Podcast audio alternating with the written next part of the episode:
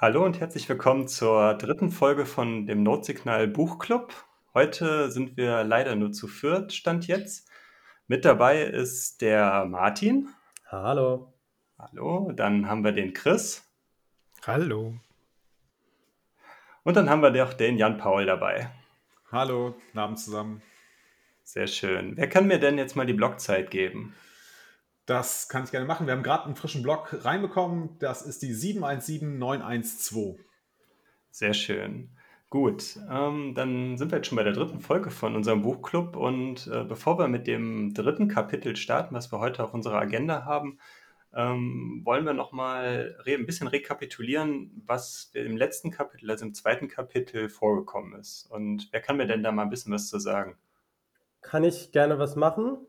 Wir hatten das letzte Mal vor allem zwei Themen im zweiten Thema, beziehungsweise zwei Themen und ein Metathema. Das Metathema ist, äh, Kalle Rosenbaum hat zur besseren Verständlichkeit das Cookie-Token-System eingeführt, bei dem er eine Scheinfirma äh, aufgemacht hat. Nein, das klingt, glaube ich, falsch, das würde er nicht wollen, dass ich das so sage. Eine, eine Beispielfirma angeführt hat, bei der es ein Café gibt, in dem Kekse verkauft werden und diese Kekse werden mit einer Währung namens Cookie Token behandelt und sein Plan ist quasi, dass das als relativ einfaches System startet und dann Stück für Stück neue Konzepte eingeführt werden, die bei Bitcoin verwendet werden, sodass das Cookie-Token-System am Ende das gleiche ist wie Bitcoin von der technischen Seite.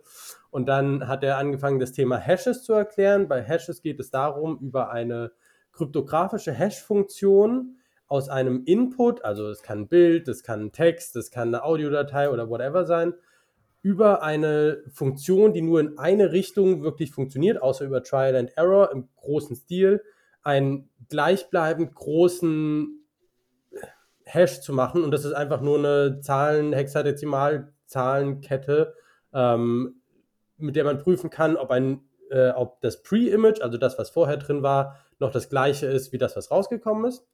Und das andere, was er eingeführt hat, sind Signaturen. Signaturen sind quasi das digitale Pendant zu Unterschriften, wo es einen Private Key gibt, eine, Zufalls-, eine große zufallsgenerierte Zahl, aus der man einen Public Key berechnen kann, den man in der Regel öffentlich hat. Und dann kann man damit Sachen verschlüsseln, indem man zum Beispiel mit dem Private Key hingeht und von einer Nachricht, wie zum Beispiel Lisa, bitte bewege 10 Cookie-Tokens äh, zu einer anderen Person ähm, hingeht, so einen Hash dann verschlüsselt mit dem Public Key, äh Quatsch, mit dem Private Key und dann kann jemand anderes mit dem Public Key den entschlüsseln und weiß dann, dass derjenige, der das geschrieben hat, den zu dem Public Key gehörenden Private Key hat und das funktioniert als Authentizität, nein, Authentifizierungsverfahren, nein, als Verfahren, um zu zeigen, dass man der ist, der man sagt, der man ist. Genau. Ja, super. Ähm, ich glaube, das Einzige, was ich vielleicht noch ergänzen würde, wäre, ähm, dass wir bei dieser kryptografischen Hash-Funktion von der berühmt-berüchtigten SHA-256 sprechen, ne? dass das Stichwort auch mal gefallen ist. Das ja. ist die äh, Hash-Funktion, die in Bitcoin ähm, Verwendung findet. Ja, und im dritten Kapitel, um das es ja heute geht, greift er dieses Cookie-Token-System direkt wieder auf und es wird ergänzt. Und zwar taucht jetzt ein Problem auf, also ein fiktives Problem, das er einführt. Ähm, wir haben zwar jetzt durch die ähm, digitalen Signaturen vermeiden können, dass die Mitarbeiter oder diese Firma hat vermeiden können, dass sich andere Mitarbeiter für andere Mitarbeiter ausgeben und deren Cookie-Tokens ausgeben und die Kekse weg, äh, wegessen. Deshalb ähm, ist es jetzt der, für die Anwender ein bisschen sicherer geworden. Es taucht aber ein Problem auf und zwar gibt es da eine fiktive Versicherung, die Acme-Versicherung, und die äh, will jetzt Zugang zu diesem Spreadsheet haben, das die Lisa verwaltet. Und äh, Lisa denkt sich nichts Böses und nun kann diese Versicherung nachvollziehen, wer hat wie viel Token und wer isst wie viele Token. Und da. Kekse, oder?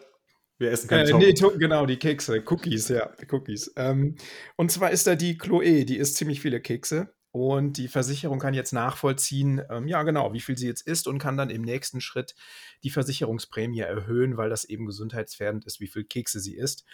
Von daher ähm, soll es jetzt mehr Privacy geben. Und aus diesem Grund führt er jetzt die ähm, äh, Public Keys ein. Nee, nein, nein, Grund. Also die Namen werden jetzt ersetzt. Also es sollen jetzt Klarnamen im, ähm, äh, ersetzt werden oder sind ersetzt worden durch die ähm, Public Keys, aber das soll jetzt noch weiter verschlüsselt werden und da setzt jetzt das nächste Kapitel an. Genau, die Public Keys kennen wir ja schon aus dem äh, vorherigen Kapitel mit den digitalen Signaturen. Ne? Da hatten wir ja ein Private genau. und Public Key. Und ähm, jetzt machen wir uns halt ähm, das zunutze, dass wir einen Public Key haben und ähm, schicken halt jetzt äh, in unserer Nachricht an Lisa ne, mit der Bitte, bitte schicke irgendwie zehn Cookie-Tokens an äh, das Café oder an John oder wen auch immer, ähm, dass wir das ersetzen, äh, den Klarnamen ersetzen durch den Public Key. Jetzt gibt es aber immer noch das Problem, dass die Lisa halt die Liste hat. Ne? Also die Lisa kann jetzt nachvollziehen, äh, welcher Klarname gehört zu welchem Public Key und kann eben diese Liste weitergeben an die Versicherung. Also muss es noch ein Stück sicherer werden. Ist das die Problemstellung? Äh, wie seht ihr das, äh, Martin ähm, oder, oder auch Thorsten? Also ich hatte verstanden, es gibt quasi die, die Problemstellung entfaltet sich in drei Stufen. Der erste ist, die, die Acme-Versicherung liest aus, wer viel Kekse, wer wie viel Kekse ist und fast, passt die Versicherungsprämie an. Also ich schön so ein bisschen Paranoia gesideloadet finde. Ähm, mhm. Und dann im zweiten Schritt ist es irgendwie, dass, äh, dass Leute sich dabei vertippen, wenn sie den, ähm, nee, Gott, im zweiten Schritt äh, will man dann verhindern, dass der Public Key einfach so sicher, also so sichtbar wird und will den Public Key noch ein bisschen weiter ähm, nicht verschlüsseln, aber ist chiffrieren das richtige Wort? Also so, dass es unklarer wird, wer eigentlich dahinter steckt. Ja, unkenntlich ähm, machen vielleicht auch. Ja. Und dann im dritten Schritt Tippfehler vermeiden. Das sind, meine ich, so die drei, drei Stufen und diese, diese Zuordnungsliste von welcher Public Key gehört zu welcher Person wird schon nach der ersten Änderung, nämlich Namen raus, Public Keys rein, von Lisa gewissenhaft gelöscht. So war mein Verständnis. Mhm. Ich habe das noch so in Erinnerung, dass sie die noch hat. Also die wird ja nachher nicht mehr gebraucht, die Lisa, um die, diese Liste zu führen. Ähm, ich verstehe das so, dass wir jetzt an einem Punkt angekommen sind, wo es pseudonym ist. Also wo nicht mehr Klarnamen in der Liste stehen, sondern die Public Keys, aber es immer noch klar, also zuordnenbar, zuordnenbar ist, welcher Name gehört zu welchem Public Key, wenn man die entsprechende Liste hat. Genau, die Public Keys werden ja auch immer wieder verwendet und es wird nicht immer, hm. wie es jetzt zum Beispiel bei Bitcoin, was natürlich noch später kommt, immer eine neue Adresse für jede Transaktion verwendet. Das findet jetzt in diesem Punkt des Kapitels noch nicht statt. Hm. Es ist jetzt so, dass, also im Moment ist das ja noch so, dass die ähm, E-Mails schreiben an die Lisa ne, und sagen: Hier, äh, pass mal auf, Absender Public Key 1 äh, hätte gerne 10 Cookie-Token überwiesen an Empfänger Public Key 2. Das ist im Moment äh, das, was noch ist, und alle signieren das oder beziehungsweise der Absender signiert das mit dem Private Key. Ah, und, und daraus kriegst du es quasi raus. Kann verifizieren, okay, das ist wirklich, der hat diese Token und gibt jetzt auch seine Token aus und äh, kann die verschieben. Und dann kriegst du es quasi raus, weil du ja immer noch die Absenderadressen hast. Und wenn die Absenderadressen mit den Public Keys zusammenlaufen, ähm, dann kannst du, sobald du irgendwas gesendet hast, kann deine Public Key äh, mit allem, was du empfangen hast, gleichgesetzt werden, weil du dann einfach in der Tabelle nachschauen kannst. Mhm, also genau, wenn ich jetzt so hingehe, ich, ich, Martin, mit Public Key so und so, schicke 10 Keks-Token an Jan Paul, also an, an Public Key so und so, und dann schickt Jan Paul später mit äh, Public Key so und so von seiner E-Mail-Adresse janpaul.beispielfirma.de äh, noch was weiter, dann wird klar, Jan Paul, der und der Public Key und dann kann man einfach aus den Mails die Zuordnung ableiten, unabhängig davon, ob die Liste da ist. Mhm, so habe ich das verstanden. Ja. Genau. Aber wenn man nur die, ähm, na, die Tabelle oder den, den Ledger sich anschaut, dann steht da ja nur von Public Key zu Public Key. Und dann kannst du zwar nachschauen, ne, welche Public Keys wann wie viele verschickt haben oder empfangen haben, aber ähm, anhand alleine der Liste, diese, also der, des Ledgers, kannst du ja nicht mehr zuordnen, wer jetzt tatsächlich äh, hinter diesem Public Key steht. Zumindest nicht mit Sicherheit. Also es gibt ja, das spricht er ja auch im Laufe dieses Kapitels an. Du kannst halt Wahrscheinlichkeiten ableiten. Also der wahrscheinlich häufigste Sender und Empfänger ist das Café, weil so ziemlich alles an Keksen halt über deren Ladentheke läuft. Und, äh, und das gibt's ja auch. Es gibt ja diese On-Chain-Analysis-Firmen, die genau sowas machen, die versuchen herauszufinden, welche Adressen haben bestimmte Muster und also du kannst es ja schon herausfinden, nur halt nicht mehr mit Sicherheit, sondern nur auf probablistischen Methoden. Sets. Mhm. mhm. Das, das, da geht er ja auch äh, am Ende drauf ein, ne, dass es solche Firmen gibt, die so eine Forensik betreiben. Genau. Vielleicht nochmal, um unsere Zuhörer so ein bisschen abzuholen. Ähm, also in der äh, deutschen Ausgabe von äh, Bitcoin verstehen, ähm, glaube ich, ist die beste Übersicht zu dem aktuellen Stand, den wir diskutiert haben, ähm, die Abbildung 3.5. Ne? Da sieht man ja, das ist eine Nachricht im Mittelpunkt, ähm, in der das heißt, ne, bitte bewege, also die Nachricht an Lisa, die das äh, Spreadsheet verwaltet, bitte bewege 10 Cookie-Token äh, zu folgendem Public Key und das Ganze von äh, diesem Public Key und das wird dann signiert. Genau, und äh, Lisa ne, führt dann einfach das Spreadsheet mit eben genau diesen Informationen von Public Key an Public Key, diese Menge an Cookie Tokens, führt sie einfach fort. Genau. Mhm. Ähm, ja, dann, äh, Martin, du hast es ja, oder ich, hm, sorry, ich weiß nicht mehr, wer es äh, schon so gut äh, zusammengefasst hatte. Ich glaube, Martin, du warst das. Es äh, folgt jetzt der zweite von den dritten Schritten. Und zwar wird der Public Key gehashed. Warum machen wir das eigentlich? Ja, im Moment ist der Public Key ja noch ziemlich lang. Ähm, er sagt, er drückt das hier in Bytes aus. Ne? Wie viele Bytes sind das nochmal? Äh, ich finde es gerade nicht. Ist aber auf jeden Fall, der Public Key ist noch relativ groß und nimmt viel Platz in dem ähm, Spreadsheet ein. Und dann hat man halt eben auch die Public Keys der ganzen Leute. Und der erste Grund, wenn man das jetzt hasht, ist die äh, Länge des Public Keys zu verkürzen, also Disk Space zu sparen. Genau, hier auf der Seite äh, 67 sieht man das ganz gut. Da sind die beiden, beiden Schritte äh, nochmal erklärt oder aufgeführt, dass, dass man zunächst die Ausgangsgröße vom Public Key hat, der eine Länge von 33 Bytes hat. Dieser wird äh, in der schon aus, der, ähm, aus dem vorigen Kapitel bekannten äh, SHA-256-Funktion gehasht. Dadurch haben wir zuerst mal ähm, die Möglichkeit, dass wir äh, die dass wir die, äh, äh, dass das Zurückrechnen auf den Public Key erschwert wird, dadurch, dass wir dann äh, diesen digitalen Fingerabdruck haben und wir haben den Vorteil, wir verkürzen es zumindest schon mal um ein Byte, ist nicht viel, aber zumindest schon mal etwas dann. Und dann führt er ja diese, ähm, die zweite Hash-Funktion ein, dieses RIPEMD 160. Und die reduziert dann das, den, den ganzen gehashten Public Key dann auf 20 Bytes, was dann schon mal eine, dann ja ein Drittel kleiner ist, als, als es dann vorher dann der Fall war.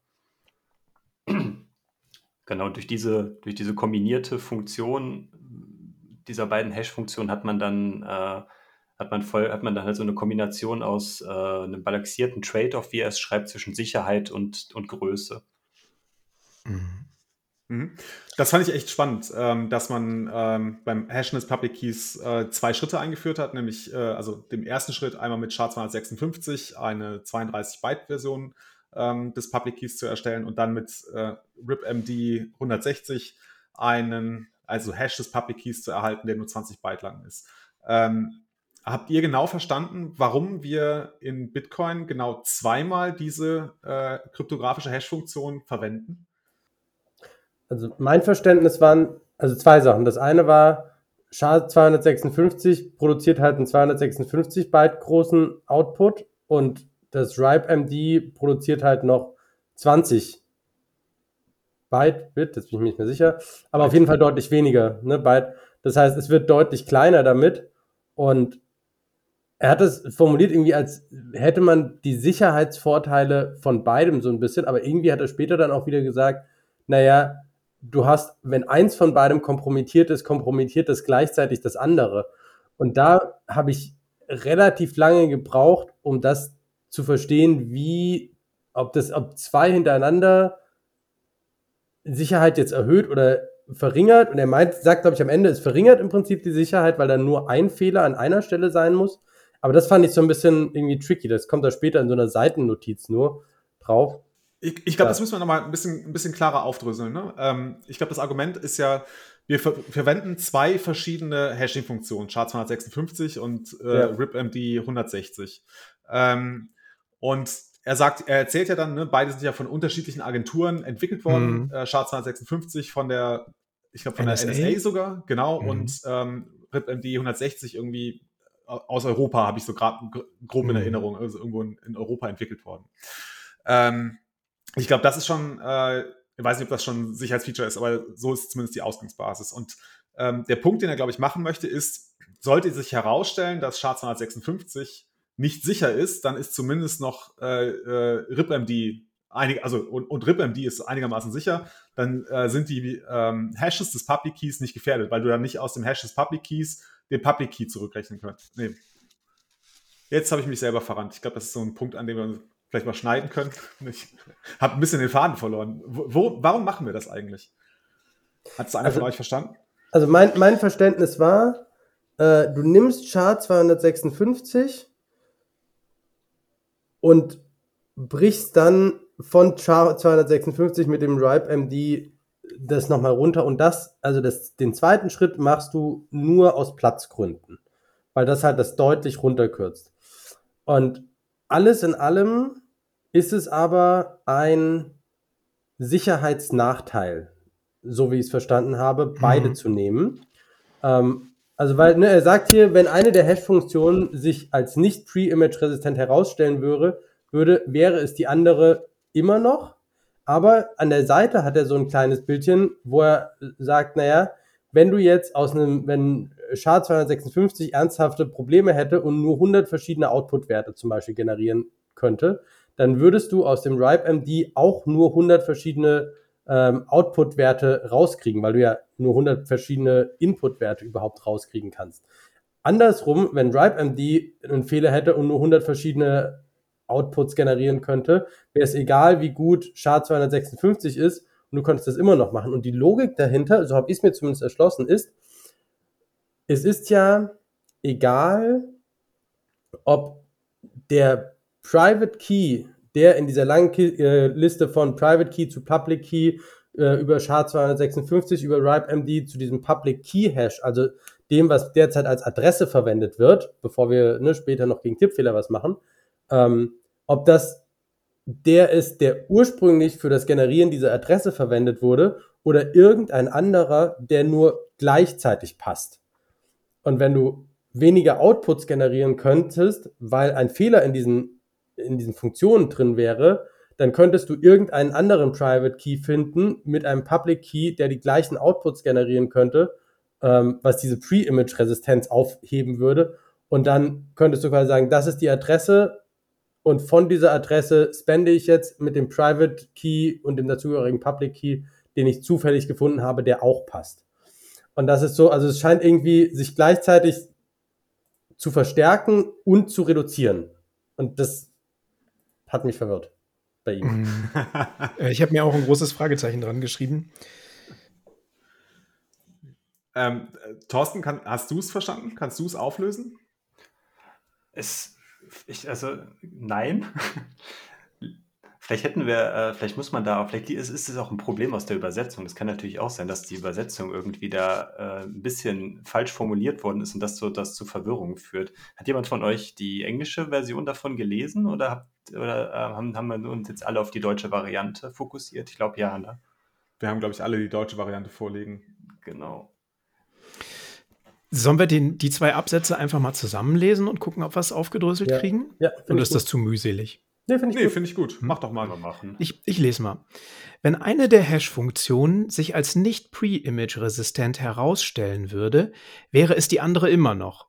Wenn man also einen Input für RIP wer ist es, RIPE-MD 160 berechnen könnte, der einen bestimmten PKH, also Private Key Hash, Public, ja, Private Key, Public Key Public. Hash Output, Output ergibt, dann müsste man immer noch eine Pre-Image-Attacke gegen SHA-256 mit ungefähr 2 hoch 255 mal raten.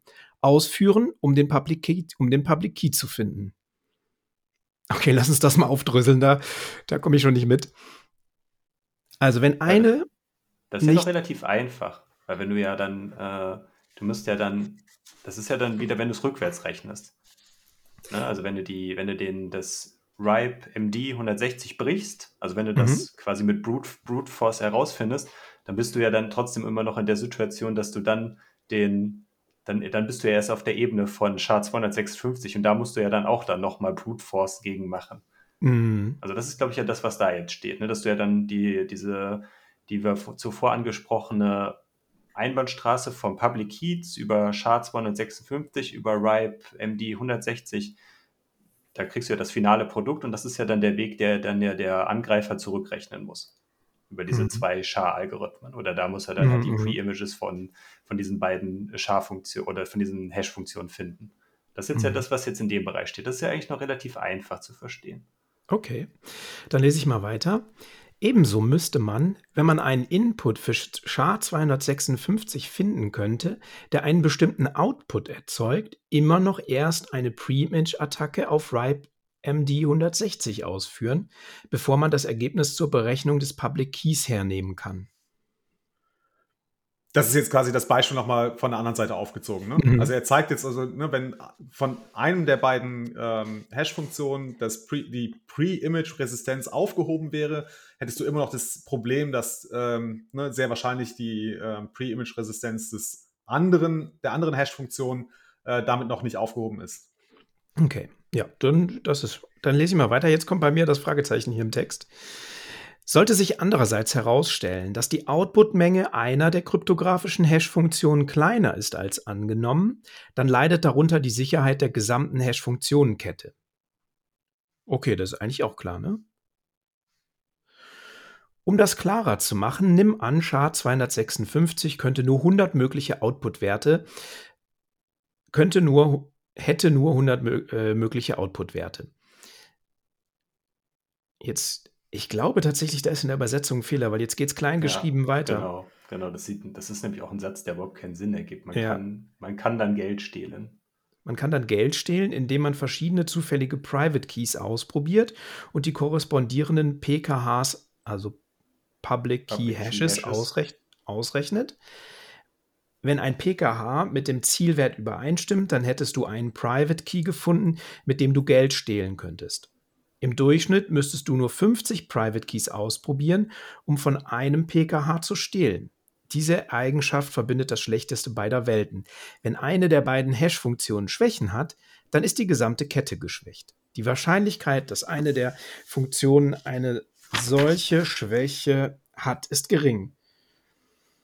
Ich verstehe nicht, warum er mit 100 äh, mit 100 ähm, Output-Werten kommt, weil bei SHA 256 ist es ja 2 hoch 256, was ja kein Vergleich ist. Ne? Also, aber, warum aber macht die, ihr das Beispiel? Die, die Überlegung ist, glaube ich, es gibt zwei Angriffsvektoren. Das eine ist, du versuchst, also das eine ist von vorne nach hinten und das andere ist von hinten nach vorne.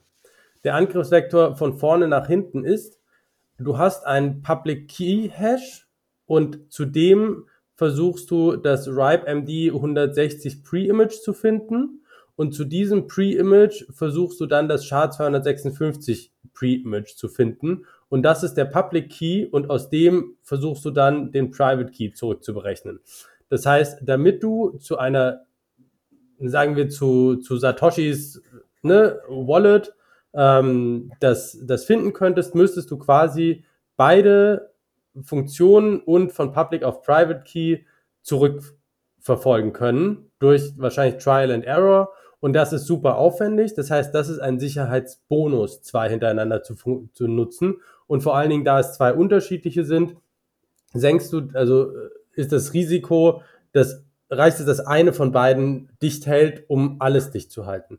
Das andere Risiko ist nicht das Risiko, dass du ein Pre-Image leicht finden kannst, sondern dass die Art, wie die Berechnung abläuft, vielleicht dazu führt, dass du dachtest, du hast, du kannst alle diese Zahlen erreichen, aber tatsächlich, und das, das macht halt mit den 100 als Beispiel, tatsächlich gibt es nur 100 Werte, die immer wieder auftauchen, ähm, aber du, also ne, das ist so wie, äh, du sagst, hey, rate eine Zahl zwischen 1 und einer Milliarden und zufälligerweise sind die einzigen Zahlen, die ich mir ausdenke, wenn ich dir diese Aufgabe stelle, 7, 9 und 23. und alle anderen nicht. Und das weißt du natürlich am Anfang nicht, aber irgendwann hast du es vielleicht rausgefunden, dass ich mir immer diese gleichen drei Zahlen ausdenke. Und dann bricht quasi die Sicherheit der gesamten Kette. Nur wird das als ein geringerer, eine geringere Angriffswahrscheinlichkeit betrachtet. Das heißt, die erhöhte Sicherheit auf der einen Seite schlägt die reduzierte Sicherheit auf der anderen Seite, wobei sie auch nicht wirklich reduziert ist, weil, na doch, sie ist schon reduziert, weil es sind ja zwei Funktionen, die möglicherweise kompromittiert sein könnten. Aber halt in einer anderen Art und Weise als im ersten Beispiel. Ich glaube, das mhm. versucht er an der Stelle klarzumachen.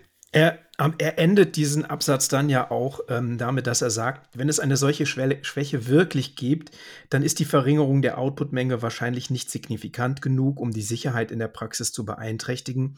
Denke dran, dass wir immer noch keine einzige Kollision in irgendwie einer dieser kryptografischen Hash-Funktionen gefunden haben.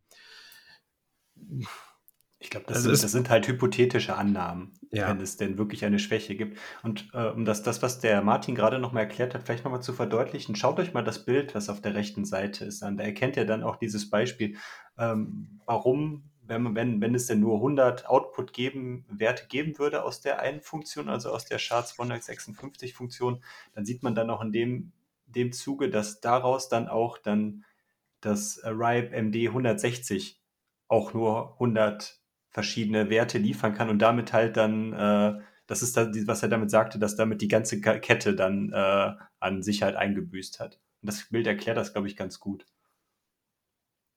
Mhm. Ja, Paul guckt noch nachdenklich. ja, also ich, ähm, ich habe es jetzt äh, an, dank des Hinweises von Thorsten habe ich jetzt ein bisschen besser verstanden, äh, was diese eine also was diese Richtung angeht, ähm, ne, also wenn SHA-256 nur eine Output-Menge von 100 hätte, dann hätte auch äh, die wäre auch die Output-Menge von RipMD 160 nur 100, weil es ja nur 100 Inputs geben kann. Soweit ist es mir jetzt klar. Was er, was er noch sagt, ist, dass die Privacy dadurch aber noch nicht verbessert wurde. Und das irritiert mich, weil das hätte ich gedacht schon. Wir haben nur Pseudonymität geschaffen. Das ist ja keine zusätzliche Privacy in dem Sinne. Ja, aber wenn du eine Mail in diesem Cookie-Token-Beispiel verschickst, dann musst du ja immer deinen Public Key derzeit noch mitschicken. Und dieser ja. Public Key war vorher auch deine Adresse. Und jetzt mhm. ist dein Public Key Hash, also der, ähm, der doppelt gehashte ähm, Public Key deine Adresse. Das heißt, das, was was deine E-Mail, vorher hast du diese direkte Zuordnung von E-Mail und Public Key als in, in dem Mail-System gehabt und Empfänger und jetzt hast du den Empfänger davon getrennt. Das heißt, ich glaube, das ist egal. Ja. Es geht hier wirklich nur darum, dass du vorher Public Keys hattest und jetzt hast du diesen Public Key einfach gehasht aber das, was dann in der Tabelle drin steht, ist trotzdem immer der gleiche Public Key Hash. Also der ist immer der gleiche. Mhm. Also lässt sich, also das ist, lässt sich trotzdem immer nachvollziehen. Okay, wenn da dreimal der gleiche Public Key ist, kannst du ja, äh, kannst du ja davon ausgehen, dass es immer der gleiche äh, Typ war, der dann diese Transaktion durchgeführt hat. Vielleicht hilft es auch nochmal ähm, daran zu erinnern, was war denn die, die Ausgangsfrage? Ne? Das Problem, das wir jetzt angehen, war, ähm, wir wollen die äh, Public Key Hashes, die relativ lang sind, verkürzen. Einfach um weniger Platz ähm, ja. auf dem Spreadsheet einzunehmen und ähm, ja, um auch so ein bisschen zu das, die, das Risiko zu verringern, dass jemand sich beim Eingeben des Public Keys ähm, einen Fehler macht, ne? Wenn es das kommt aber noch. Das kommt noch. Das kommt ah, okay, noch. aber das ist ja okay. Sorry fürs Vorgreifen. Wobei ja, weniger Zeichen, weniger Fehleroptionen. Also von daher ganz falsch ist es nicht. Theoretisch ja. Aber du hast keine, keine ähm, Überprüfungs- ähm, Möglichkeit oder Prüfungsfunktion jetzt in, der, in der, dem jetzigen Zustand eingebaut.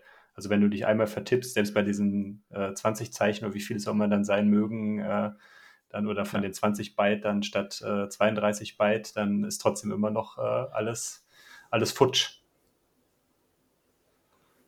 Das fand ich auch schön. Ich dachte auch, dass das immer noch der Fall wäre. Aber da kommt er im nächsten Kapitel nochmal drauf, dass es scheinbar zumindest nicht ganz so krass der Fall ist.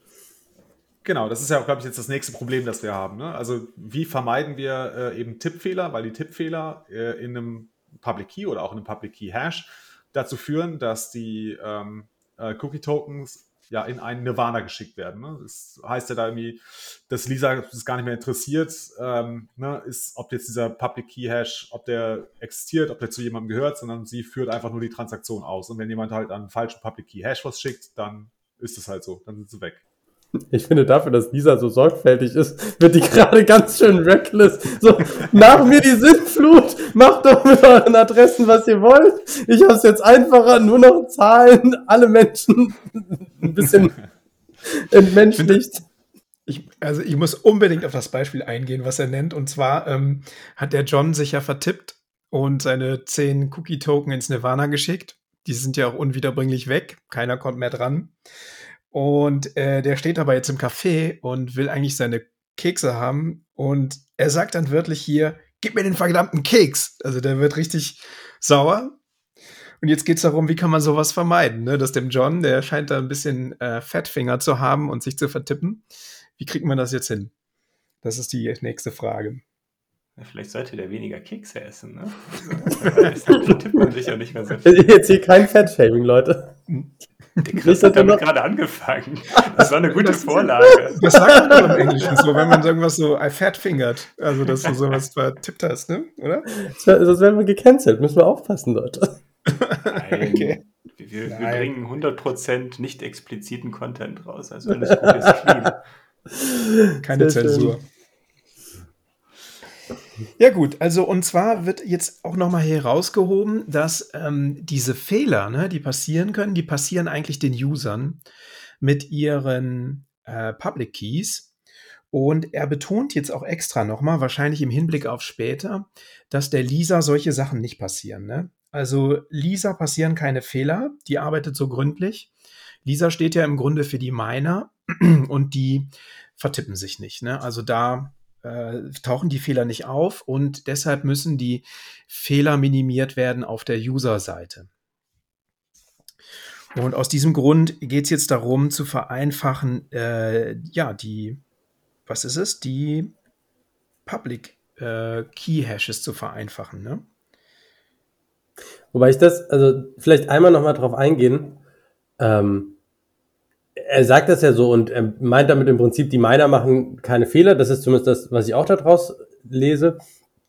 Und wir hatten das ja in der ersten Episode zum Beispiel auch, dass wenn du als Miner halt irgendwie Mist baust, dann wird im Zweifel dein Block halt einfach verworfen. Wenn du ein Double Spending reingeschrieben hast, dann wird das Netzwerk akzeptiert dann den Block, den du gemeint hast, nicht. Und, äh, und du bist deshalb angehalten, das irgendwie vernünftig zu machen. Aber tatsächlich, wenn jetzt der Miner eine Transaktion vielleicht ne, kommen wir wahrscheinlich im Kapitel Mining nochmal drauf, aber wenn da irgendwo ein Übertragsfehler passiert, ich sehe noch nicht, warum das nicht auch passieren soll. Also, ne, warum du nicht eine Transaktion ins Netzwerk schickst und im Netzwerk äh, der Miner schreibt die halt in den Block rein und dann bin mal gespannt. Also vielleicht kommt da noch was oder du, du schickst sie richtig weg und irgendwo wird sie auf dem Weg ja, aber dann äh, hast du ja, dann hast du ja auf Netzwerkebene, wirklich auf Paketebene, ja dann einen Paketverlust, der ja dann eigentlich auf der Protokollebene dann zumindest dann neu angefragt werden wird, wenn da wirklich ein Paket mit Informationen verloren gegangen werden würde. Also wenn wir da wirklich dann, weiß ich nicht, äh, ein paar Bytes dann irgendwie fliegen gegangen wären, dann sollte das Protokoll, auf dem das äh, Netzwerk arbeitet, das ja dann erneut anfordern, was der TCP eigentlich ist. Aber das geht jetzt eigentlich zu weit. Das ist jetzt eigentlich ja, wahrscheinlich. hier. Aber eine Frage, also vielleicht als Frage für später können wir das mal aufnehmen mit, mhm. warum macht eigentlich Lisa slash das Bitcoin-Netzwerk dabei keine Fehler? Wie wird das eigentlich sichergestellt? Außerhalb des Human Errors. Ich glaube, wir nehmen es einfach jetzt im Moment mal so an, wie er es schreibt und ähm, erfahren es später. Ich würde mal an der Abbildung 3. äh, was ist das, 3.9 weitermachen. Und da zeigt er so einen Ausschnitt eigentlich aus der ganz großen Abbildung, mit der wir angefangen haben. Und zwar ist da Alice. Und die Alice, die hat eine Adresse und äh, tippt, also schickt Bob was und hat also Bobs Adresse und die dann wiederum in einen Public Key Hash gewandelt wird. Und jetzt geht es eben darum, wie kriegt man diese ähm, Public Keys oder die Public Key Hashes ähm, ein bisschen fehlerfreier. Und dann führt er diese Base 58 Check ein. Also da geht es im Grunde darum, diese ähm, komplizierten Public Keys oder diese Hashes äh, zu wandeln in klar, also nicht in Klartext, aber in Text. In Text, der für uns mit einem menschlichen Auge einfacher zu lesen ist. Und er führt das jetzt aus, warum das einfacher ist. Äh, Geht es darum, das einfacher zu machen? Mein Verständnis war, dass wir äh, statt der Public Key Hashes jetzt Adressen einführen, um, ähm, äh, um Prüfmechanismen zu ermöglichen, die einfach sicherstellen, wenn du einen äh, Public Key Hash hast, an den du etwas schicken möchtest, oder nee, wenn du eine, wie rum läuft es denn jetzt? Doch, wenn du einen Public Key Hash hast, an den du etwas schicken möchtest, dass das auch korrekt ist, oder? Ich glaube, es ist beides, weil er hat in dem, Mhm, beides. also äh, was du normalerweise ja nimmst, und vielleicht müssen wir da einmal gerade durch dieses Space 58 auch durchgehen, weil das fand ich super spannend. Das ist so, so einfach mal einen ganzen Rechenklotz irgendwie dran geklatscht. Ähm, und normalerweise würdest du ja Base 64 nehmen, aber bei 64 sind halt einige Zeichen drin, die problematisch sind, so wie L und großes I oder wie O und Null. Und äh, Backslash oder Slash. und ne? genau, und die Backslash und Slash sind doof, weil du dann nicht kopieren kannst, das Ganze so einfach. Und deshalb macht er quasi weniger Zeichen und nimmt einige Zeichen raus und dann muss er aber die Base entsprechend verändern. Ähm, und aber dadurch, dass es halt zum Beispiel dieses I und großes L, dadurch, dass du das äh, kleines L, großes I, dass du das raus hast, ist es auch leichter einzutippen. Also es ist so ein bisschen beides. Und das andere ist dieser Checksum-Mechanismus, mit dem du eine Prüfmöglichkeit hast. Bevor du auf die Details eingehst, Martin, geht's ähm, ja im. Oh, jetzt habe ich den Faden verloren. Kannst du das nachher schneiden, Thorsten? Ähm, Selbstverständlich nicht. Wir lassen das einfach so Danke drin. Ich finde, kannst du das nachher schneiden, Thorsten, einfach drin lassen. Ich finde das auch gut. Weißt du, das hat so was Ehrliches. Das drin lassen und dann so, nein, nein, das ist ein voll ungeschnittener Podcast. Selbst die Schneide auf und dann löschen Sie das aus dem Protokoll. Löschen Sie das aus dem Protokoll. also, genau, jetzt weiß ich wieder, was ich sagen wollte. Also, dieses Perfekt, Base. Ziel erreicht. Base 58 Check ist auch ähm, ja wie so eine Codierungsfunktion, aber es ist nicht wie ein Hash, also es ist keine Einbahnstraße. Ne? Also es geht bei dieser Funktion tatsächlich nur darum, ähm, Informationen zu vereinfachen. Also die werden da durchgerechnet und nachher sind die einfacher zu, ja, die sind kürzer und die sind für uns auch Menschen, die damit arbeiten, die das irgendwo eintippen, als Absender oder Zieladresse einfacher zu bearbeiten. Es gibt da auch so einen Check-Mechanismus drin, den, den, gehen wir bestimmt gleich nochmal ein. Aber es ist eben nicht äh, wie eine Hash-Funktion. Also es ist eine Zweibahnstraße, ist es, keine Einbahnstraße. Das wollte ich vorher nochmal sagen, bevor wir auf die Details gehen.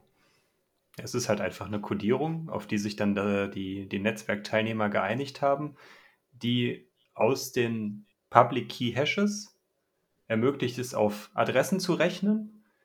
Der, und sobald ja eine Transaktion dann zu einer Adresse vollzogen wird, übergibt er dann der Sender die, seinen Public Key Hash und seine Adresse.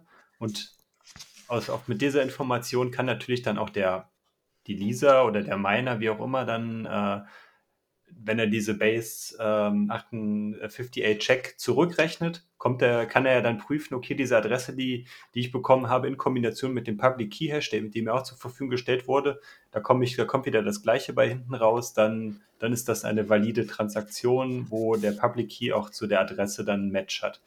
Und innerhalb dieser Codierung innerhalb dieser Codierung wird dann halt dann noch diese Prüfsumme dann berechnet, die, mhm. die, die dann geprüft werden kann. Wenn die halt gleich ist, dann, dann ist halt dieser, dieser Match vollzogen. Ja. Das habe ich anders, also leicht anders verstanden. Also ich habe verstanden, du gibst jemandem nur deine Adresse. Aus der Adresse kannst du den Public Key Hash sowohl ableiten als auch überprüfen. Ja. Also du brauchst ihm nicht den Public Key Hash. Wenn, wenn du mir Bitcoin schicken willst, dann muss ich dir nur meine Adresse geben und nicht noch meinen Public Key Hash, sondern du kannst aus meiner Adresse den Public Key Hash ableiten und überprüfen, ob ich einen Tippfehler gemacht habe gleichzeitig. Aber ich muss dir den Public Key Hash halt nicht geben. Mhm. Stimmt, also du kannst diese Base 58 Check dann rückwärts rechnen. Die Miner kriegen ja auch die Adressen gar nicht. Ne? Also die kriegen nicht die Bitcoin-Adresse, die aus Base 58 Check, Check äh, entsteht, sondern die sehen dann wiederum nur den Public Key. Also den der Hash des Public Keys. Genau, den Hash des Public Keys, genau. Also wie Martin das ähm, beschrieben hat, sehe ich das auch. Habe ich das auch so verstanden. Aber das ist witzig. Das heißt, dass in der Blockchain deine Adresse gar nicht drinsteht. Ja, nicht direkt, da stehen die Hashes drin. Also wenn man sich ja dann mal äh, so Transaktionen exemplarisch zum, in einem Block Explorer anschaut, da sind ja dann immer die, äh, da hat man Transaktionen und dann hat man die jeweiligen Hashes von den, äh, von den Trans oder von den, ich weiß nicht, ob es jetzt immer noch Public Key Hashes sind, die dort abgebildet sind, aber wahrscheinlich schon, dass das in Segwit immer noch so genau der Fall ist, wenn so eine Segwit-Transaktion stattfindet. Ähm, aber das steht meines Erachtens da so drin. Also du kriegst natürlich dann trotzdem die Information dann, äh, dann zu welcher Adresse das geht, das steht da auch, aber ich glaube, das ist den Minern jetzt erstmal egal. Die Adresse ist ja auch länger als der Public Key Hash, ne? Also die, ähm, der Public Key Hash sind 20 Byte und äh, die Adresse sind 25 Byte, weil da noch ein Checksum mit drin ist und eine Versionierung für das, das Adresssystem mit drin ist. Ja. Sollen wir noch darauf eingehen, was tatsächlich passiert mit diesem Base 58-Check, also wie das berechnet wird? Weil er erklärt das ja relativ ausführlich und hat auch diese Grafik hier, Abbildung 3.14.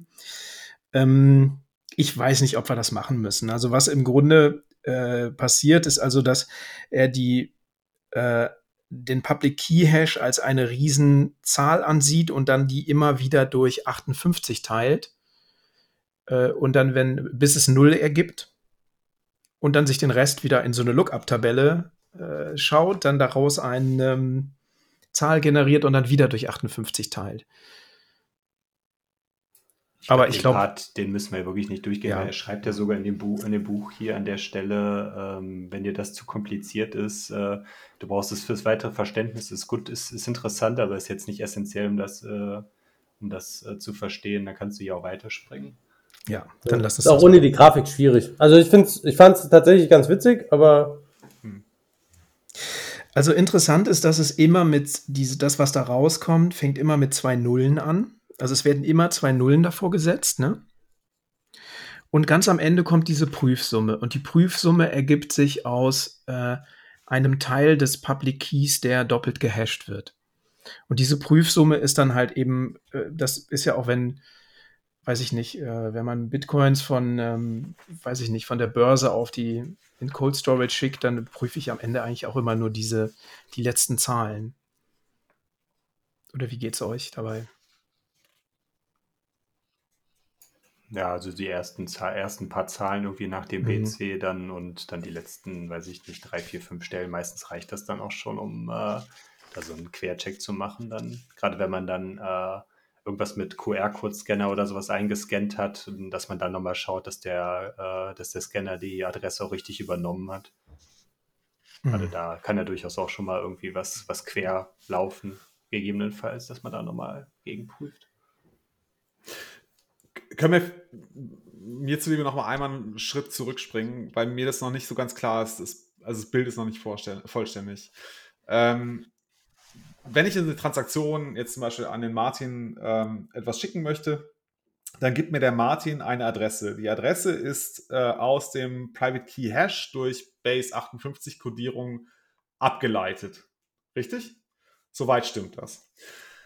Ähm, so, und jetzt ist es ja so, dass in der äh, Transaktion, die, die die Miner erhalten, ist ja die Adresse nicht mehr enthalten, sondern ähm, ich als Sender äh, dekodiere jetzt wieder mit Base 58, also mache jetzt quasi den umgekehrten Weg. Ich nehme die Adresse, dekodiere sie mit Base 58 und erhalte dann den Public Key Hash wieder. Und das ist das, der Teil, den ich äh, in, die, in die Transaktion schreibe. Ja. Richtig? richtig? Auf warum machen wir die Schleife mit, mit den. Entschuldige, Martin, ganz kurz. Äh, oder äh, Chris. Ähm, mhm. Warum machen wir die Schleife ähm, mit, den, äh, mit den Adressen?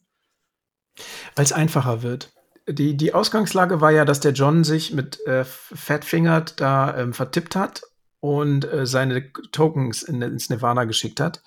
Und durch dieses Base 58-Check wird es einfacher. Also es wird, du hast einfache Zeichen, ne? das sind, ähm, das sind, glaube ich, die Buchstaben, äh, was ist das, groß A bis Z und klein A bis Z mit, ja, hier war es irgendwo. Es ist auf und, jeden Fall. Äh, 1 und 1 und 1 bis 9. Genau, 1 bis 9. Und es sind ein paar, also Plus fehlt, Backslash fehlt, äh, äh, normales Slash fehlt und. Alles. Ne? Also das ist wirklich nur das ABC, groß und klein und Zahlen. Und nicht, und nicht mal eine Null. Die Null ist auch nicht dabei. Hm. Mir ist gerade nochmal gekommen. Äh, entschuldige bitte. Ähm, ich, ich verstehe es jetzt. Ne? Bei den Public Key Hashes ähm, habe ich keine Möglichkeit, zu, äh, das zu überprüfen. Wenn ich aber die Adresse nehme, ne, die Base 58 kodiert ist, ähm, dann habe ich diese Checksumme. Das heißt, wenn ich die Adresse zurückrechne, also den, den, äh, den Public Key Hash zurückrechne, erhalte ich in einem Zwischenschritt die Checksumme und kann, kann an der Stelle dann prüfen, ob die Adresse richtig ist. Ja. Ist das korrekt? Also das ist, der, mhm. das ist die Absicherung. Dadurch mache ich einfach sicherer, dass die Transaktionen nicht irgendwie ins Nirvana gehen, ähm, sondern nehme halt eine Adresse, äh, wo ich die Checksumme prüfen kann. Ähm, genau, gewinne einfach nur mehr Sicherheit, dass die Adresse, die ich verwende, richtig ist.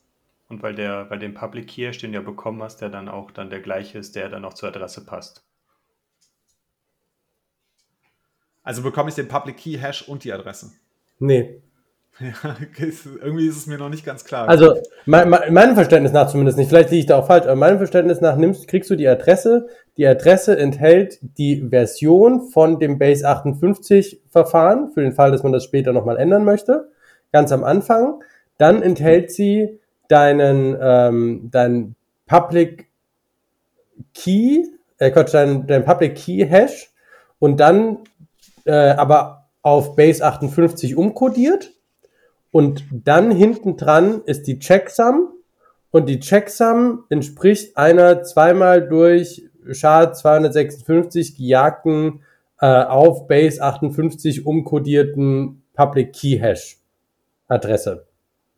Aber nur aus ein paar Zeichen von dem Public Key Hash. Es sind irgendwie aus die ersten. Ja, nee, nee, nee, nein, nein. Sie, äh, du nimmst die, das SHA 256 zweimal von dem gesamten Public Key Hash, aber die Checksumme sind nur die ersten Stimmt. vier Zeichen.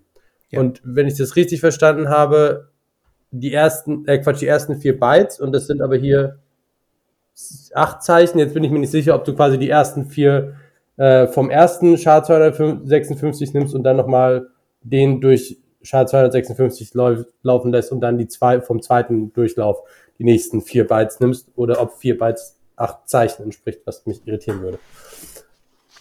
Aber das ist, glaube ich, dann Detail. Aber auf jeden Fall, du nimmst einen Teil von dem, was bei SHA-256 rauskommt. Aber du kannst es wieder alles zurückrechnen und dann mit der Checksumme entsprechend vergleichen und deshalb brauchst du die Adresse eigentlich nicht separat zugeschickt bekommen. Wäre mein Verständnis. Mhm. Ja. Er nennt es hier kompakte Codierung. Ähm, okay, also theoretisch könnte ich also eine ähm, Transaktion erfolgreich durchführen, wenn ich einfach nur den Public Key Hash bekomme. Aber um es äh, sicherer zu machen, ähm, bekomme ich eine Adresse, weil ich die Adresse mit dem ne, vorgegebenen Verfahren, also äh, ich hänge diese zwei Nullen für die Versionierung davor, ich jage es zweimal durch SHA-256, nehme die ersten vier Bytes ähm, äh, des, dieses Ergebnisses, das ist meine Checksumme, die hänge ich einfach hinten an, ähm, an den Public Key Hash dran und dann kommt erst die Base 58 Codierung. Und aus dieser Base 58 Codierung erhalte ich die Adresse. Das ist, glaube ich, das ist der Schritt. Ne? Das ist Abbildung 313 in, bei mir im Buch. Seite 74. Bei mir sind die Abbildungsnummern anders. Bei mir ist es Abbildung 52, glaube ich, aber Achso, du hast nur das PDF-Dokument, ne? Oder? Ja. Ja, okay. das Problem ist, die, die Abbildungen im Buch und in dem PDF sind unterschiedlich beschriftet. Hm. Und in Deutsch und Englisch auch unterschiedlich, aber hey. Vielleicht müssen wir uns jetzt in Zukunft mal angewöhnen, wenn wir über Abbildungen reden, dass wir das PDF, weil wir, das haben wir ja auch immer verlinkt, und im Buch, dass wir beides, äh, beide mhm. Abbildungen, also beide Bezeichnungen nennen, damit die Leute auch wissen, über welche, welche Abbildung wir sprechen. Ja. Genau. Also ich habe das PDF jetzt nicht vor mir, aber ähm, im Buch ist es Abbildung 315. Das ist im Kapitel 3.4.2.3 Base 58 Check Dekodierung. Da geht es also um den Weg rückwärts, wenn ich das richtig verstehe. Ja, und genau. das war ja eine der Eigenschaften von Base 58 Check, ähm, ne, dass es halt eben anders als eine kryptografische Hash-Funktion nicht Einbahnstraße ist, sondern in, äh, quasi in, in beide Richtungen funktioniert. Ähm, das heißt, ich kann aus einer Adresse, Adresse wieder auf den Public Key Hash zurückrechnen. Ähm, genau. Was bringt mir jetzt die Checksumme, die ich da zwischendurch habe? Dass du prüfen kannst, ob anhand der, mit der Checksum kannst du prüfen, ob der Public Key Hash Ja, richtig ist. Weil Ja, die wäre anders, wenn der Public Key Hash anders wäre. Okay, ich glaube, ja, so einigermaßen habe ich es jetzt, glaube ich, verstanden. Okay, ich glaube, damit sind wir auch schon äh, fast am Ende des Kapitels angekommen. Ne? Ähm, was haben wir gelernt? Ich habe nicht viel verstanden. Ja, wir sind noch nicht ganz- Also, sind wir noch nicht ganz durch? Wir sind noch nicht ganz durch. Also er geht ja jetzt am Ende wieder zurück zu Privacy ähm, und der ECMI-Versicherung und kommt dann und sagt ja, okay, ne, wir sind jetzt hier noch nicht ganz privat. Also wir betreiben jetzt viel Aufwand, aber am Ende sind wir, das, was wir am Anfang gesagt haben, pseudonym und ähm, die ECMI-Versicherung kann halt mit entsprechender Forensik doch immer noch nachvollziehen, wer was hier macht. Und äh, deshalb sagt er ganz am Ende, und ich glaube, das ist nicht ganz unwichtig, ähm, ist es halt wichtig, dass man nicht eine Adresse zweimal verwendet, sondern jedes Mal eine neue Adresse generiert, um halt diese Forensik zu verwirren. Dann ist es halt nicht mehr so einfach nachzuvollziehen.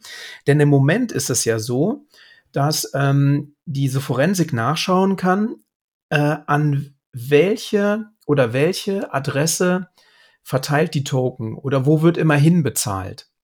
Also es geht gar nicht darum, wem gehört was, sondern zu gucken, wer wird ganz oft, ähm, wer wird ganz oft bezahlt. Und dann kann man sagen, okay, das muss ja die äh, Cookie-Verwaltung sein, die kriegt immer Token und gibt dann die Cookies aus. Und ähm, deshalb sagt er halt, na, man soll diese Adressen mal eben mehrmals verwenden, damit das nicht so klar wird. Also sowohl Sender als auch Empfänger. Das finde ich einen Äh, ganz nicht spannenden Punkt generell. Das finde ich generell einen ganz spannenden Punkt, auch wenn man sich das anschaut in aktuellen Implementierungen. Ähm, zum Beispiel bei Kraken ist das so. Was mich an Kraken unfassbar nervt, ist, dass du, dass es dort super schwierig ist, jedes Mal einen neuen, ähm, eine neue Adresse zu verwenden, weil du dort hingehen musst und du kannst zwar neue Adressen anlegen, aber wenn du eine Überweisung machen willst, musst du die neue Adresse machen und du musst die neue Adresse per Mail bestätigen, was so oder so privacy-technisch totaler Müll ist. Ähm, aber und erst dann kannst du dorthin überweisen und das ist von der Usability her so schlecht, dass du in der Regel dazu übergehst und einfach alles, was du von Kraken dir holst, tendenziell auf eine Adresse packst. Und, ähm, und zum Beispiel bei, bei Blue Wallet, ich weiß nicht, wie es bei, bei manchen anderen Implementierungen auch noch ist, äh, es ist so, du kannst zwar deine nächsten Adressen sehen, aber nur irgendwie deine nächsten vier, fünf oder sechs Adressen kannst du dir anschauen, ähm, die, die von dir erzeugt werden würden. Aber wenn du eine Zahlung machst und die jemandem gibst und da noch keine Zahlung drauf eingegangen ist, wird die Adresse trotzdem noch als nächste Adresse verwendet. Also wenn du hingehst und sagst, äh, ich möchte gerne eine Zahlung haben, nimmst die Zahlung, also kann ich gehe jetzt hin, generiere eine Adresse, sage, Thorsten, gib mir doch bitte einmal darauf Geld. Und dann gehe ich hin und erzeuge noch eine Adresse und sage, Chris, gib du mir doch auch mal bitte darauf Geld. Dann ist das die gleiche Adresse, solange Thorsten mir noch nichts überwiesen hat. Also wenn das, wenn Thorsten mir was darauf überwiesen hat und ich dann hingehe und sage, Chris, überweis mir doch bitte Geld, kriege ich eine andere Adresse. Und das finde ich jetzt ganz spannend, weil das sind so Kleinigkeiten, die diese Nachverfolgbarkeit so ein Make or Break sind und aber, aber so versteckt sind, dass die breite Nutzermasse da überhaupt nicht drauf achtet. Und dabei ist das so ein Key Privacy Feature.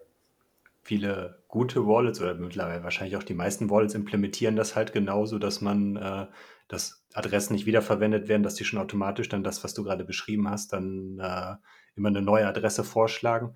Aber ähm, was du gerade angesprochen hast, dass wenn du die Adresse halt generierst, irgendjemand schickst und dann nochmal eine Adresse generierst, die Wallet weiß ja nicht, dass, dass damit was passiert. Die Wallet nimmt halt von ihrer ähm, Key oder von ihrer Adressgenerierung immer die nächste Adresse, die noch nicht benutzt worden ist und liefert dir die zurück. Und das ist halt dann, mehr kann, kann die Wallet ja eigentlich auch nicht machen, um das nachzuvollziehen, was mit den Adressen passiert ist. Deswegen liefert sie dann halt zweimal dann die gleiche, solange halt da keine Values oder keine Werte drauf liegen. Ja, in der Theorie könntest du, sobald du die einmal generiert hast, äh, hingehen und sie als burned betrachten. Ja, aber die Adressen existieren ja schon alle. Der generiert sie ja nicht, die existieren ja schon. Ja, aber du könntest also du, du, du zeigst sie dir einmal an und dann, aber gut, ist eine Frage, was da besser ist, ne? Aber ja. Ich meine, du kannst die Adressen ja trotzdem dann benutzen, ne? Also wäre natürlich dann noch eine Adresse von, also unabhängig davon, ob das jetzt dramatisch wäre oder nicht, wenn man jetzt dann diese Adresse dann nicht mehr benutzt, dann, weil es gibt sowieso genug, aber äh, grundsätzlich, äh, ja, ist es wahrscheinlich, dann kann man sie ja trotzdem noch benutzen. Das ist ja eigentlich auch so ein bisschen das, ähm, also wenn wir das jetzt mal so in unsere Realität übertragen, ähm, ich äh, auch kaufe auch manchmal Bitcoin bei Kraken, mache mir dann zwar immer eine neue äh, Adresse auf meiner ähm, Hardware-Wallet, an die ich das schicke. Also ich schicke es nie an die gleiche Adresse, aber letztlich hast du ja KYC. Also letztlich weiß Kraken sowieso, dass du das bist, der da jetzt an die Adresse was geschickt hat. Ne? Da ist halt, das ist halt kein KYC-freies Bitcoin. Es kann tatsächlich auch sein, dass es sogar gut ist, dass du dann nur eine Adresse hast. Das weiß ich nicht. Ich meine irgendwo mal gehört zu haben, dass wenn du ausreichend viele Adressen hast, du mit einer gewissen Probabilistik weitere Adressen vorhersagen kannst. Weil die irgendwie, ich weiß nicht, ob das auch auf irgendwelchen Kurven angeordnet sind, wie die zueinander stehen, aber wenn du irgendwie, keine Ahnung, du hast von jemandem 1000 Adressen und weißt, das sind alles Jan Pauls Adressen, äh, und dann findest du eine neue Adresse, die auch von Jörn Paulus und dann kannst du das aus, kannst du daraus Muster irgendwie ableiten. Das weiß ich aber nicht. Das ist. Das kann aber nur funktionieren, wenn, wenn diese ganzen alle tausend Adressen, die du kennst, aus dem gleichen Seed abgeleitet werden. Ja, klar. Sobald das ja von einem anderen, aus einer anderen Wallet, aus einem anderen Seed kommt, äh, kann das eigentlich nicht funktionieren. Nee, klar.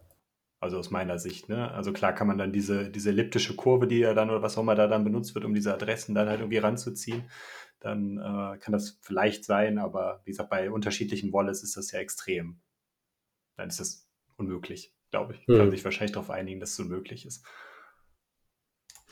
Um jetzt auf unser Beispiel hier in dem Buch zurückzukommen, also es ist ja schon um einiges privater geworden. Ne? Also ähm, wenn sowohl die Cookie-Verwaltungsstelle oder die Cookie Bank als auch die User immer neue Adressen verwenden, dann kann die Forensik von der ECMI-Versicherung jetzt nicht mehr so einfach nachvollziehen, wer was wie gemacht hat.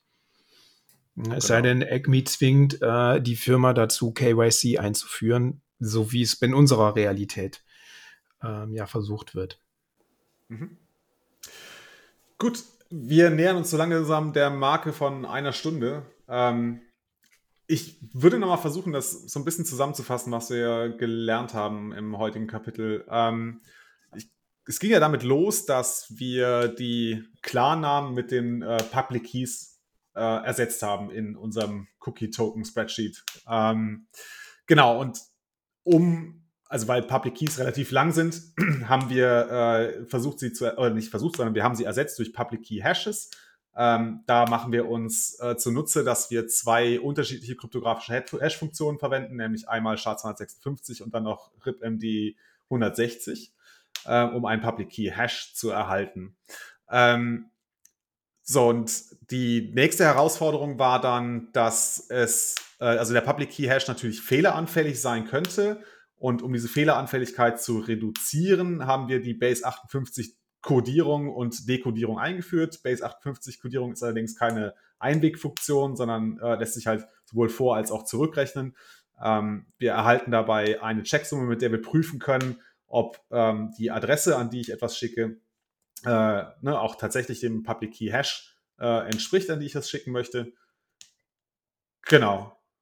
Und wir haben gelernt, dass wir ähm, wenn wir auf äh, Privacy Wert legen, dass wir dann versuchen sollten, Adressen möglichst oder äh, ja, doch Adressen oder Public Key Hashes möglichst nur einmal zu verwenden oder nicht wieder zu verwenden, sondern Adressen. jedes Mal Adressen, genau, sondern jedes Mal eine neue Adresse zu verwenden, wenn wir äh, Cookie Token oder in unserem Fall Bitcoins empfangen möchten. Aus jedem äh, Public Key Hash wird ja dann auch eine neue Adresse generiert. Äh, warte mal, aus jedem Public Key Hash. Also genau, also genau, welche, genau. Jede Adresse hat einen eigenen Public Key Hash. So. Genau, genau. Das, das ist auch eine 1 zu 1 Beziehung ne, zwischen Public Key Hash und Adresse. Wenn wir das durch die Codierung jagen, äh, durch die Base 58, äh, ja. Ne? Also von daher. Sonst würde es ja nicht funktionieren. Das heißt aber im jetzigen Modell, das wir uns bisher erarbeitet haben, müssten wir jedes Mal, wenn wir eine neue Adresse generieren wollen, müssten wir halt erst einen Private Key erstellen, daraus dann den Public Key ableiten und so weiter und so fort, bis ich dann am Ende bei einer neuen Adresse bin. Das ist das aktuelle System, das wir haben, oder? Oder? Ja. Ich habe doch, ich, also ich, ich ja. kann ja aus einem Public Key, aus einem Private Key ja, ja nur einen Public Key ähm, genau. ableiten. Ja. Okay, und die leitest gut. du halt aus deinem, ah, da kommen wir noch irgendwie zu aus diesen Seed Phrases ab. Äh, ich würde sagen, wir äh, beenden es dann für heute. Erstmal vielen Dank euch allen, dass ihr äh, ja, euch heute wieder die Zeit genommen habt, um das dritte Kapitel zu besprechen. Ähm, das nächste Kapitel lautet dann Wallets. Oh, ein spannendes Thema. Freue mich auch schon drauf. Ich würde sagen, ähm, das war's mit Notsignal Buchclub. Wir hören uns demnächst wieder. Mal schauen, wann wir die nächste Aufnahmesession schaffen. Macht's gut. Okay, ciao, ciao. Ciao. Abend dann noch. Ciao.